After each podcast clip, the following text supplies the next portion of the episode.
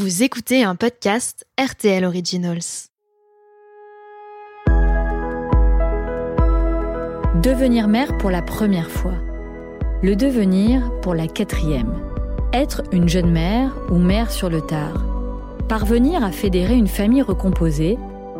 Faire un bébé toute seule. Qui sont ces nouvelles mères? Comment endosse-t-on ce rôle qui bouleverse notre vie et toutes nos idées reçues? Je suis Sidonie Bonnec. Et je suis Marie Drucker. Vous écoutez Nouvelle Mère. Nous sommes toutes les deux de jeunes mamans. Nous en avons d'ailleurs fait un livre, Maman pour le meilleur et pour le reste, publié aux éditions Fayard. Dans celui-ci, nous partageons nos expériences personnelles, nous échangeons nos conseils. Et pour ce podcast, nous avons choisi d'aller à la rencontre d'autres mères, au parcours singulier. Des femmes incroyables qui ont fait des choix forts pour remplir ce rôle souvent magique, mais pas toujours.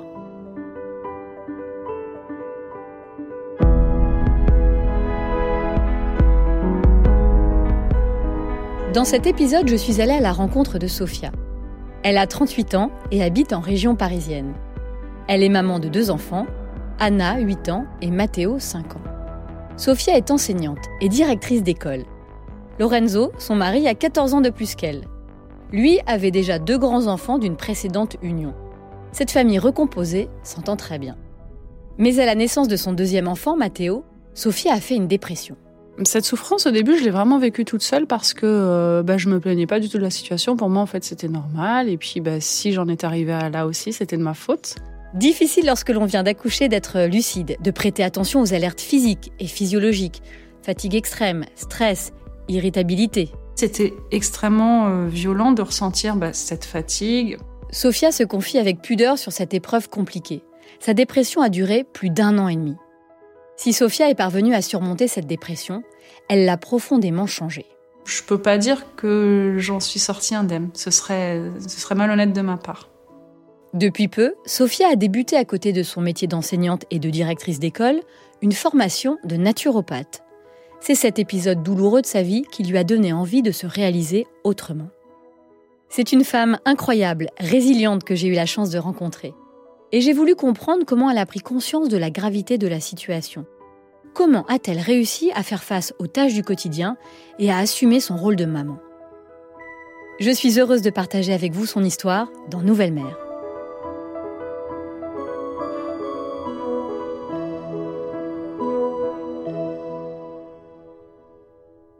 Être maman, c'était vraiment... euh, Oui, je pense qu'on peut dire que c'était un rêve. Il y avait vraiment cette idée d'avoir des, des- enfants. Alors moi, j'avais vraiment le côté maman avec les bébés, le fait d'être enceinte, euh, d'avoir de très jeunes enfants.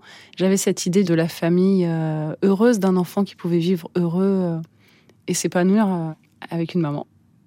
Ma maternité, je l'imaginais plutôt sereine, avec beaucoup de joie. En même temps, comme j'étais quelqu'un d'angoissé, je savais que j'aurais des angoisses euh, si jamais, euh, si jamais je tombais enceinte. Mais en tout cas, c'était un peu l'image de la plénitude. L'arrivée du premier enfant s'est très bien passée. Mais après, ce qui s'est passé très très vite, c'est que donc ma fille euh, était une petite fille qui ne dormait pas du tout, ou alors uniquement dans mes bras, et qui était allaitée extrêmement souvent. Donc déjà à partir de sa naissance, j'ai commencé à accumuler une fatigue plutôt importante vu que j'ai repris le travail très rapidement, c'est vrai que j'imaginais pas trop euh, ce côté-là euh, des nuits blanches euh, et de la gestion du quotidien en fait. Je crois qu'il y a un côté de nous, on est toujours un petit peu en dehors des émotions, des sentiments quand on est la tête dans le guidon. Et je, ben, je travaillais, je continuais de l'allaiter, donc je tirais mon lait au travail. C'était assez compliqué parce que j'avais même pas de pause pour le faire, donc euh, je le faisais euh, aux toilettes, enfin dans des conditions euh, un peu rocambolesques. Et maintenant, avec du recul, je me dis, mais déjà, pourquoi tu t'es infligé un petit peu ce, truc-là, puisque tu n'étais pas en congé parental? Pour moi, c'était un peu le lot de toutes les jeunes mamans. Je faisais juste un peu un comparatif avec certaines amies qui avaient des enfants qui dormaient bien. Et après, je me disais, bon, bah, tu l'allaites, c'est un choix. euh, Voilà, c'est comme ça. Sophia entretenait avec sa fille Anna une relation fusionnelle. Elle était très investie et se dédiait entièrement à son nouveau rôle de mère. L'arrivée de son fils Matteo a bouleversé ses habitudes. Elle a dû affronter un rythme plus soutenu avec deux enfants, et je peux vous le dire, ça change tout. Sophia s'est vite sentie dépassée par ce quotidien.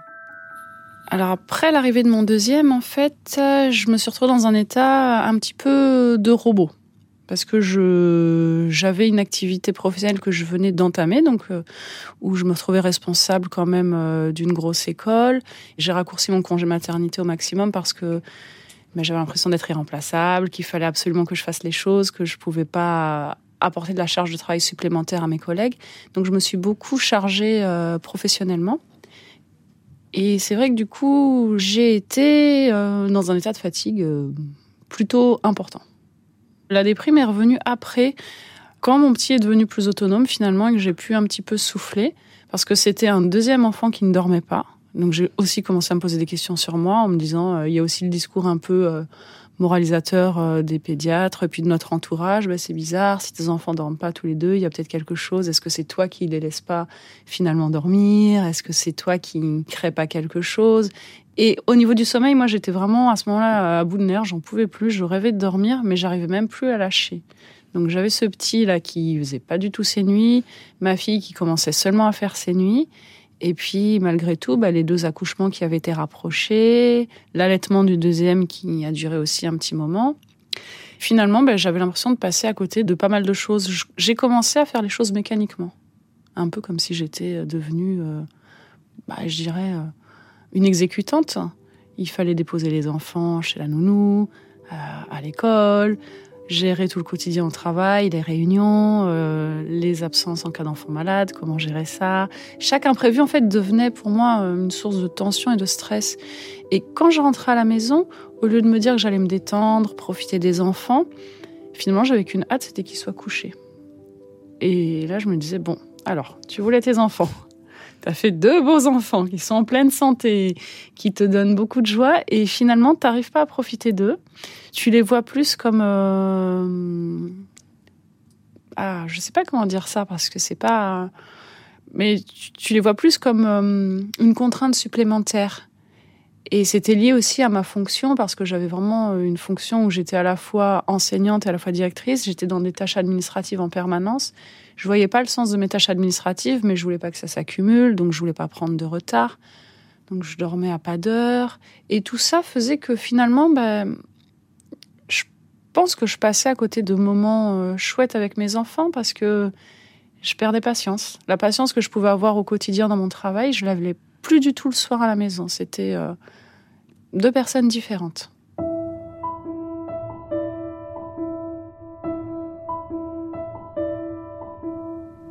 Dirais que les premiers symptômes, c'est vraiment euh, quand on sent déjà que hum, la fatigue ne passe pas. Si jamais on a eu une bonne nuit de sommeil ou un week-end où on s'est reposé et que le lundi matin, en se réveillant, on est toujours aussi fatigué, c'est plus de la fatigue, déjà on commence à être dans le cercle de l'épuisement. Là, déjà, c'est pas bon signe. Parce que normalement, quand on est bien constitué, qu'on est en bonne santé, une nuit de sommeil fait qu'après on se sent forcément mieux.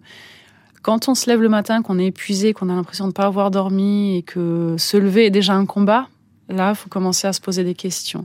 Et puis après, le corps, euh, et je suis vraiment heureuse de cette formation pour ça, le corps nous dit beaucoup de choses. Quand on n'est pas capable de dire des choses par, euh, par la parole, notre corps va somatiser. Et moi, j'avais beaucoup de manifestations euh, somatiques. J'avais bah, ces migraines qui étaient très importantes, j'avais des douleurs osseuses localisées un petit peu partout dans le corps, des fourmillements. Comme j'étais pas capable de dire les choses, mon corps a dit les choses en manifestant des symptômes, des symptômes et des symptômes. Et plusieurs fois, j'étais allée voir mon médecin traitant qui, très bienveillante, m'avait dit, vous savez, tout ça, c'est pas votre corps, c'est votre esprit qui vous dit des choses. Et à partir du moment où on est dans cette logique-là de d'avoir des douleurs qu'on n'arrive pas à expliquer, d'avoir aussi euh, des scénarios un peu euh, répétitifs. Moi, j'étais dans une rumination permanente. Je ruminais mes journées à l'avance. Du coup, le petit vélo la nuit dans la tête, ça n'arrêtait pas. J'avais l'impression d'avoir un hamster en roue libre. Mais la catastrophe, je pense que là, c'est vraiment les signaux où c'est même trop tard. Il faudrait pouvoir se dire avant, quand on commence à ruminer un petit peu et qu'on sent qu'on commence à avoir des idées noires, non, stop, je, je prends soin de moi, je mets les choses entre parenthèses et puis j'arrête d'être dans ce TGV qui fait que euh, je vais me réveiller un jour, euh, je serai passé à côté de ma vie et puis je serai devenu quelqu'un d'amer, euh, fatigué et, aigri. Peu à peu, Sophia s'est laissée emporter dans cette spirale infernale d'un quotidien devenu très compliqué à supporter. Fatigue extrême, sensation de ne plus y arriver, d'être toujours dépassée et jamais au bon endroit. jusqu'au jour où elle a fini par craquer. Le moment où je me suis rendu compte que c'était plus possible, je m'en souviens, c'est un soir où je sortais de réunion, j'avais une réunion qui se finissait très tard. Euh, j'avais dû jongler avec la nourrice parce qu'elle pouvait pas garder les enfants, donc ça avait été un micmac pas possible. Et ça faisait plusieurs jours que j'avais une migraine, et une migraine qui ne passait absolument pas. Euh, je dormais peu, mais quand je me levais, j'avais le mal de tête, mais vraiment, j'allais travailler avec des maux de tête pas possibles. Et puis un soir, je sors de cette réunion, je me mets dans ma voiture, et là, je me mets à pleurer. Je me dis, mais je veux pas rentrer à la maison parce que je sais ce qui va m'attendre. Euh, la douche, le repas, l'organisation pas possible, les heures de boulot à rattraper. Et puis bah, j'ai eu la boule au ventre. Et ça faisait un moment que j'avais la boule au ventre, mais je le conscientisais pas. Et finalement, à ce moment-là, je me suis dit, mais c'est plus possible. Mes amis m'ont prévenu. Moi, je me sens pas bien. Je suis en train de passer à côté de quelque chose. Et puis, je suis surtout en train de, de me dénaturer. Je ne savais plus qui j'étais. Alors, à ce moment-là, je suis allée voir mon médecin traitant. Quand je me suis rendu compte que vraiment là, c'était plus possible. On a parlé et euh, m'a arrêté. Et j'ai dormi pendant les trois semaines d'arrêt. J'ai dormi la journée parce que je lui avais expliqué que j'arrivais plus du tout à dormir la nuit. Donc elle m'a dit, mais c'est pas grave, vous allez dormir la journée, vous allez être en décalé, mais vous allez prendre soin de vous. Donc j'ai commencé tout doucement. Au début, c'était que dormir parce que franchement, je voyais pas l'intérêt de faire autre chose. Je déposais mes enfants, je rentrais, je me couchais euh, en mode, euh, je me mets en pyjama sous la couette. Mais je crois que ça m'a aidé vraiment déjà à y voir plus clair. Et à ce moment-là, une fois que j'ai commencé à être un peu moins fatiguée et à, avoir la tête un peu plus au clair, je me suis dit que professionnellement, ça n'avait plus de sens que je continue comme ça. Ce rendez-vous chez le médecin a permis à Sophia de mettre un mot sur ce qui lui arrivait. Elle faisait une dépression. Elle était arrivée à un point d'épuisement et de surmenage extrême. Sophia n'a pas voulu voir les signes d'alerte car pour elle, flancher était un échec, un aveu de faiblesse. Je lui ai demandé si ses proches avaient vu venir ce point de rupture. Mon mari n'avait pas vu cette souffrance. Il voyait que j'étais fatiguée, mais il accordait ça, lui, au fait que bah, j'étais euh, jeune maman, que j'avais donc en plus euh, deux enfants, ses enfants en garde alternée, et que du coup, ça nous faisait quand même un gros rythme sur les semaines, et que l'activité professionnelle était intense, mais il n'imaginait pas du tout que je pouvais... Euh, souffrir de la situation à ce point. Et puis, bah, comme moi, je disais jamais rien, je me plaignais pas. Finalement, il était rentré dans un truc aussi où je pense, bah, il devait fermer les yeux parce que quelque part, c'était plus simple pour lui de se dire que ça allait. Je pense que en tant que femme, on est vraiment confronté à ça quand on veut réussir sa carrière professionnelle, sa vie personnelle, et qu'on essaie d'être à la fois bah, une, une super amie, une femme disponible, une collègue sympa, à l'écoute des autres et d'être toujours finalement à l'écoute des autres, essayer d'enlever la charge de tous ses proches, ça nous rajoute une charge incroyable à nous. Et du coup, ben, on peut pas s'en plaindre parce que finalement, c'est quelque chose qu'on a créé. Et finalement, les proches, enfin moi, je parle de ma situation, les proches débarquent complètement le jour où on leur dit mais c'est plus possible parce qu'on n'a pas donné de signaux d'alerte avant. Et pour quelqu'un qui a l'habitude de tout gérer, ben, d'un coup dire bah non là je peux plus parce que moi, ça a été ça. Vraiment, je me suis rendu compte que je ne pouvais plus, que j'étais arrivée à saturation. Mais pour mon mari, ça a été difficile à comprendre. Il a mis, euh, oui, il a mis du temps. Cette souffrance, au début, je l'ai vraiment vécue toute seule parce que euh, bah, je me plaignais pas du tout de la situation. Pour moi, en fait, c'était normal. Et puis, bah, si j'en étais arrivée à là aussi, c'était de ma faute. N'est-ce pas, discours culpabilisateur euh, qu'on s'impose en tant que femme. Et j'ai la chance d'avoir des amis très très proches qui, qui m'ont connue euh, quand j'ai démarré euh, ma profession, donc qui m'ont vu vraiment femme sans enfant et qui ont vu en fait euh, un gros changement sur ma personnalité, qui ont remarqué que bah, j'avais le teint euh, vraiment euh, très vitreux, des cernes en permanence et puis que j'avais perdu en fait ma joie de vivre. Et c'est mes amis qui m'ont un jour pris entre quatre yeux, si je puis dire on s'est retrouvés un soir et puis euh, là, elles m'ont dit c'est plus possible. Euh, nous, on est tes amis, mais tu fonces droit dans le mur. Si tu continues, bah, tu finiras, euh, tu finiras mal, soit en hôpital psychiatrique, soit. Mais tu peux pas continuer sur un rythme comme ça, sans dormir, en mangeant à peine, en étant tout le temps stressé par ta charge de travail. Tu passes à côté de plein de choses et puis t'es pas bien.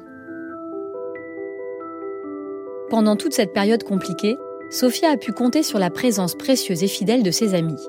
Avec son médecin traitant, ce sont d'ailleurs elles, les premières, qui ont su trouver les mots sans la juger pour l'aider à reprendre des forces et à accepter la réalité. Corinne, l'une d'elles, a bien voulu me rencontrer. Avec Sophia, elles sont amies depuis 14 ans. Je me suis invitée un jeudi après-midi pour prendre le thé avec elles, alors que Sophia et ses enfants, Anna et Matteo, rentraient de l'école. Coucou Coucou ma père. Tu vas bien? Ça va et toi? Salut toi Bonjour mon grand. Bonjour ma belle. Vous regardez un petit dessin animé là? Tranquille. Oh, vous avez raison. Allez, on bien. un petit peu au calme et puis Ah, moi je, Tu nous appelles moi je vais boire un thé avec ma copine.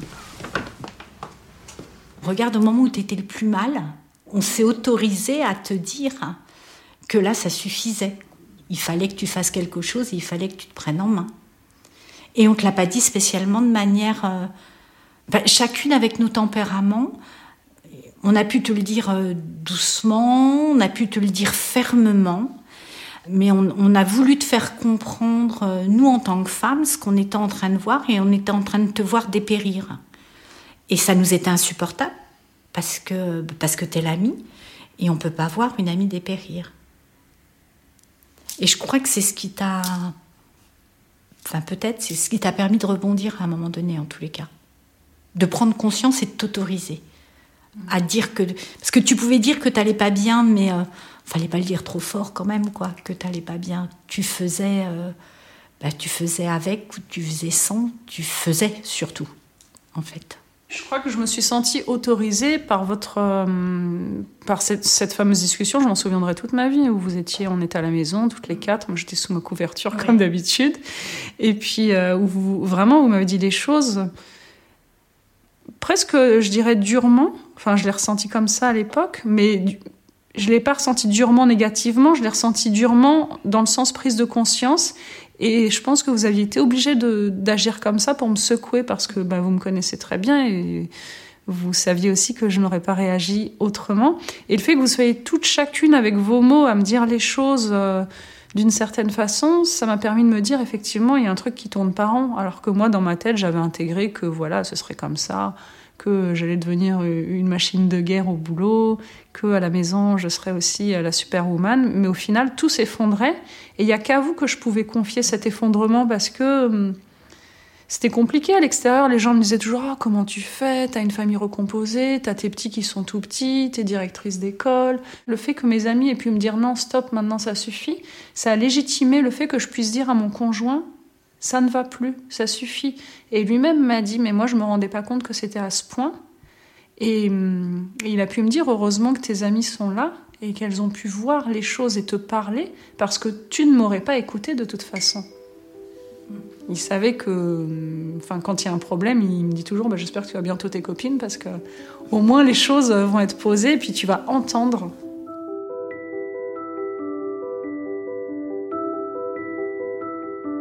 Je pense que j'ai gardé une fragilité, une fragilité euh, à ce niveau-là que le burn-out en fait m'a rendue plus vulnérable et que maintenant euh, j'ai une résistance au stress qui va être moins importante que j'ai jamais retrouvé un sommeil euh, de même qualité et qu'il y a des choses ouais, qui sont restées. il y a une vulnérabilité et je pense qu'il est possible quand on a été dans une situation comme ça d'épuisement intense et vraiment de, de relâchement à tous les niveaux, bah, d'avoir un terrain qui reste fragile et du coup, faut savoir euh, se préserver et sentir au moment où ça va recommencer, dès qu'il y a des grosses échéances, notamment professionnelles ou des choses où on va se dire ah tiens là peut-être prendre un peu de distance ou faire attention plus à son sommeil ou se faire une activité qui se fait plaisir pour plus rentrer dans le truc. euh, Et puis j'ai aussi appris à dire non. tu es plus vigilante, c'est-à-dire que bon, tu vas aller quand même, euh, bon, tu, tu vas quand même aller sur le chemin de, euh, voilà, mais tu sens quand à un moment donné, tu vas plus au bout du bout. J'ai le sentiment que tu vas plus au bout du bout. Tu sens que tu, tu risques de déraper. Oui. Enfin, Mais c'est comme un équilibriste en fait, et c'est ça qui qui m'embêtait et qui m'embête encore dans, dans mon fonctionnement, c'est que j'ai toujours l'impression que c'est comme l'équilibriste qui va y aller, qui sait que bon bah il est sur le fil et malgré tout qui tente son truc. Et moi j'ai vraiment cette problématique là, donc j'essaie de, changer les choses et de me dire aussi que bah, si un soir il n'y a pas le super repas qui est prêt à la maison, bah, c'est pas la fin du monde, hein, mes enfants n'en manqueront pas. euh. et puis euh, voilà des petites choses comme ça. Et c'est vrai que j'ai relâché la pression sur plein de choses Tu vois, c'est la première fois qu'on en parle comme ça. Mais une des conséquences de ce burn-out, c'est que hum, j'ai trouvé, par exemple, l'an dernier, bon, face à une situation professionnelle qui était extrêmement compliquée, tu ne croyais plus en toi. Sophia, avant le burn-out, c'était quelqu'un où tout allait, on y allait à fond, etc. Je suis devenue quelqu'un euh, qui, ouais, j'ai beaucoup tendance à me, à me dévaloriser et à avoir une image très, très négative euh, de mes capacités. Et ça, c'est vrai. Il y a comme euh, un sentiment, je l'ai vécu longtemps comme un échec parce que j'arrivais pas à concilier ma vie professionnelle et personnelle, que je n'arrivais pas à remplir. Enfin, j'arrivais, mais j'y arrivais au prix d'immenses euh, douleurs en fait et, souffrances, on peut le dire. Et j'ai gardé une, blessure assez profonde de, de cette, pour moi, qui reste un échec, alors que je pourrais l'intégrer comme une expérience de vie sachant qu'en plus la parole s'est libérée, qu'on parle de plus en plus du burn-out, qu'on sait que ça touche beaucoup les jeunes mères. Et il y a toujours ce, travail de me dire non, fais-toi confiance maintenant, tu peux rebondir, mais c'est long, c'est très long. J'ai toujours cette fragilité qui fait que il y a comme un espèce de, de, warning dans ma tête qui se met en branle et qui fait que je suis pas tout à fait euh, réparée. Et pourtant, bah, j'ai été suivie correctement pendant toute cette phase. Euh, je me suis prise en main. Mais euh, malgré tous mes efforts, euh, je ne peux pas dire que j'en suis sortie indemne. Ce serait, ce serait malhonnête de ma part. Bon bisous les loulous, à la prochaine. Au revoir. Au revoir ma puce. Au revoir madame. Bisous ma belle. Bon, nous, on se revoit dans 15 jours, n'importe comment. Euh, oui. J'ai rendez-vous. Oui, t'as rendez-vous. De Et toute puis d'ici là, t'hésites pas, tu m'appelles si besoin. Oui, bah de toute façon, hein. c'est écrit. Oui, voilà. Et on se texte. Au revoir. Bisous ma belle. Rentre prochaine. bien. Pour s'en sortir, pour aller mieux, Sophia a pu compter sur ses amis, son mari et ses enfants, mais elle a aussi choisi et décidé de changer de vie.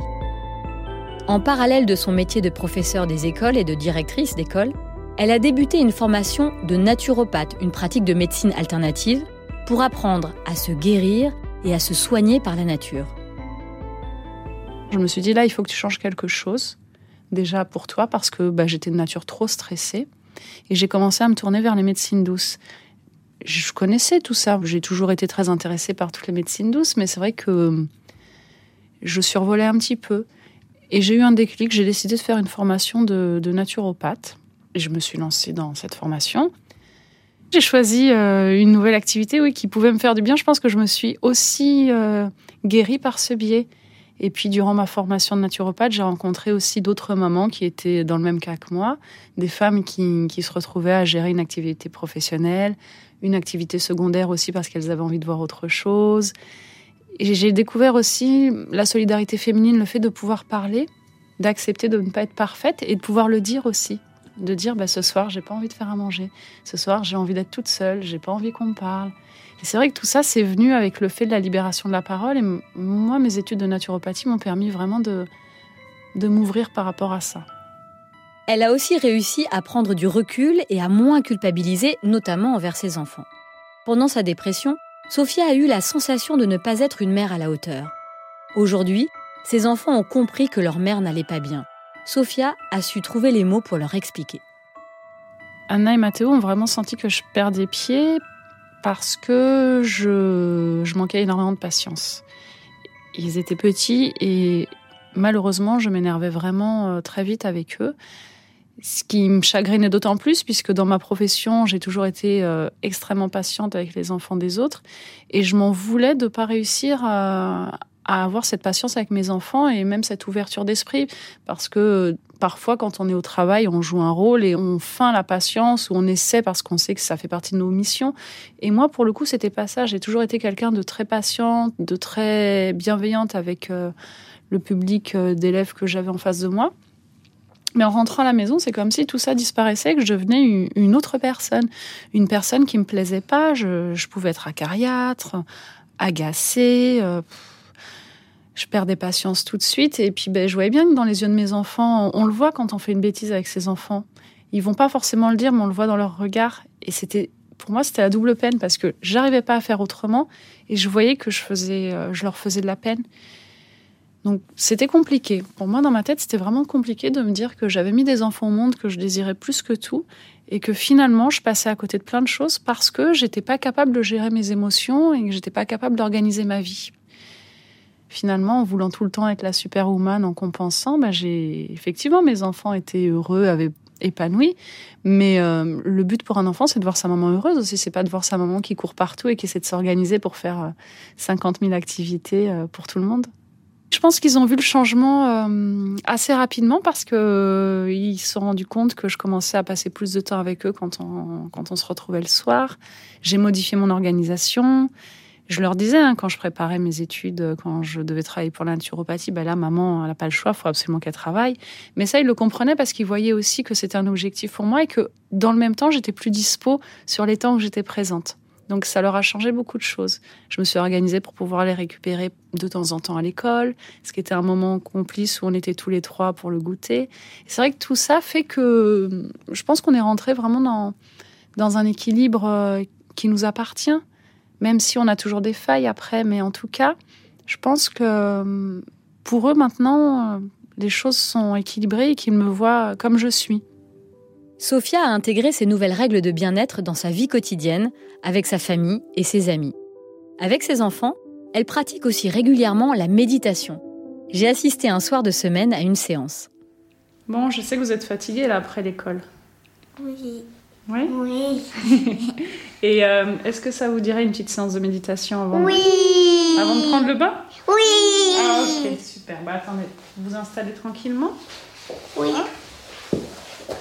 On se met le dos bien droit, c'est bon Alors, maintenant c'est comme vous voulez, on est en position de méditation, vous êtes bien assis et après vous faites comme vous voulez, comme d'habitude. Soit vous gardez les yeux ouverts, soit vous gardez les yeux fermés, si vous voulez les fermer pour vous détendre davantage.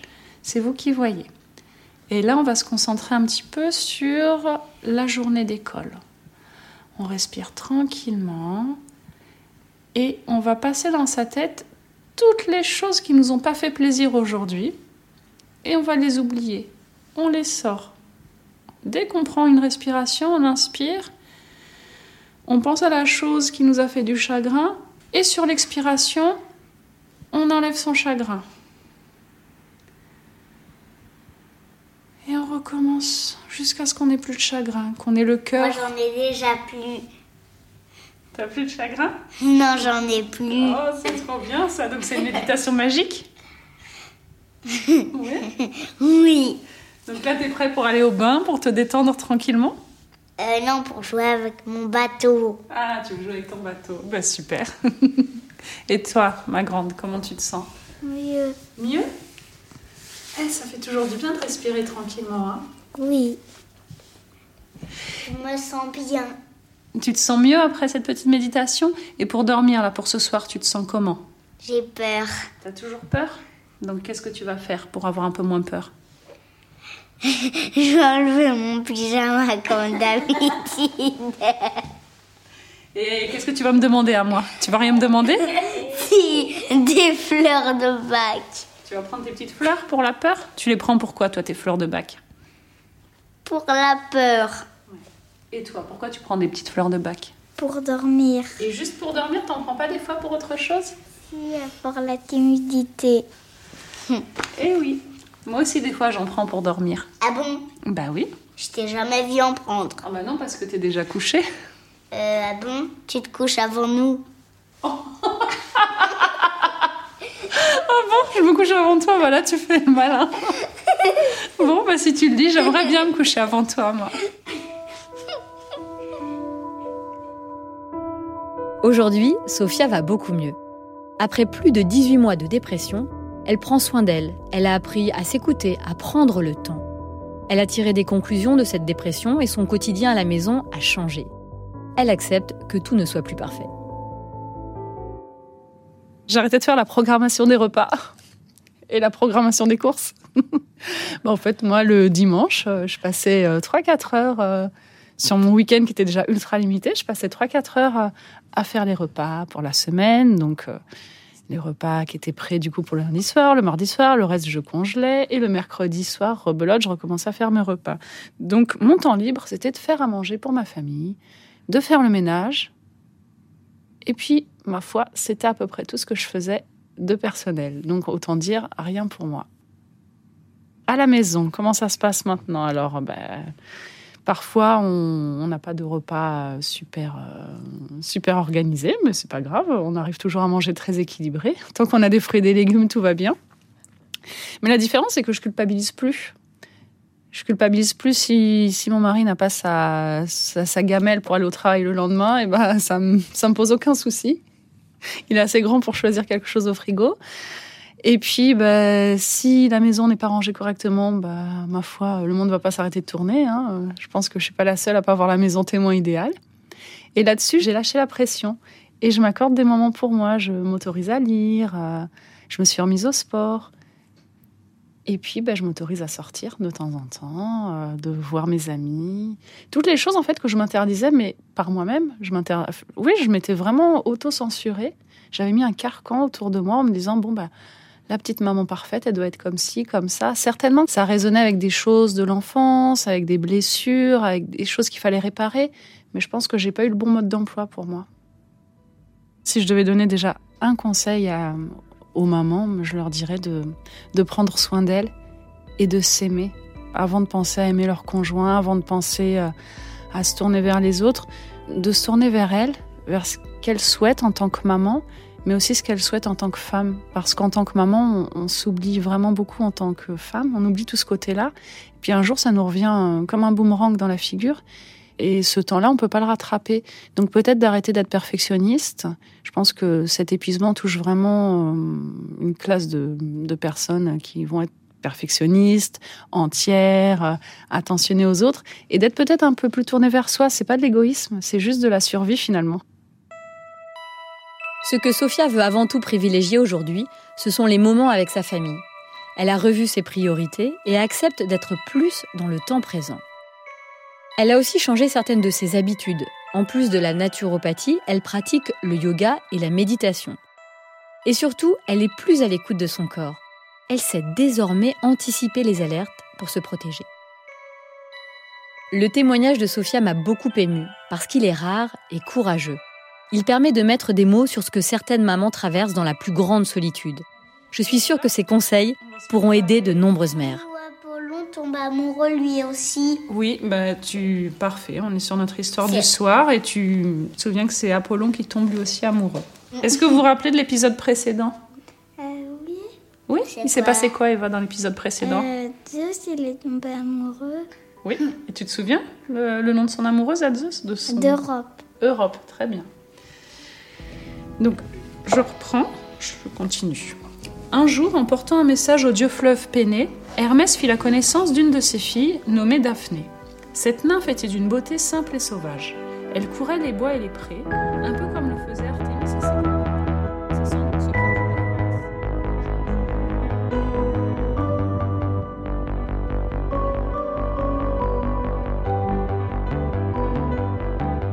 Vous venez d'écouter le témoignage de Sophia et le septième épisode de Nouvelle Mère. Vous pouvez retrouver cet épisode ainsi que tous les podcasts RTL Originals sur le site rtl.fr. Dans notre prochain épisode, je vous présenterai Gaëlle. Elle nous racontera à quel point elle a souffert de voir son corps changer pendant sa grossesse. N'hésitez pas à vous abonner à notre podcast, à nous laisser des commentaires et plein d'étoiles. À bientôt!